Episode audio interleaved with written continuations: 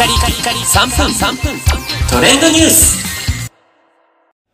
ナビゲーターのしゅんです。今日あなたにご紹介するのは TBS 系列で新しく始まりました金曜ドラマ石子と羽をそんなことで訴えますについてご紹介します。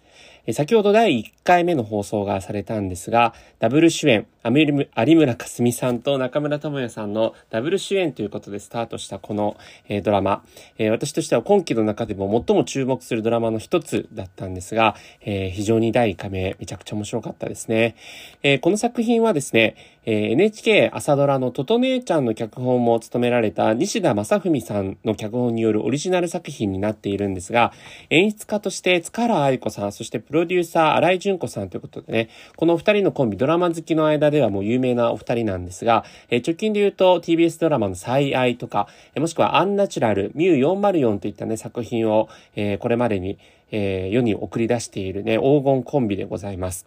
で、あの、このお二人が作られるドラマというのは、まあ、日常のこう、些細なことがテーマに取り上げられつつ、実はその裏に社会問題が、えー組み込まれているというようなね、ところもありまして、えー私としてはなんかその作風がすごく好きで、今回のこの石子と羽男というドラマもですね、えある、え男が、え喫茶店で、えーお店にこう内緒でですね、えコンセントから、ま、充電をしていたと。そうするとお店から訴えられるというようなね、ところから物語がスタートするということで、まあ、ありがちと言いますか、あの、コンセント使えますよって言われてないね、ところで使っていいのかどうなのかっていうね、誰しもが、えー一度は、あの、なんかその辺にね、触れるような、あの、題材を、えードラマに、え取り上げているということで、そのあたりも非常に面白かったんですが、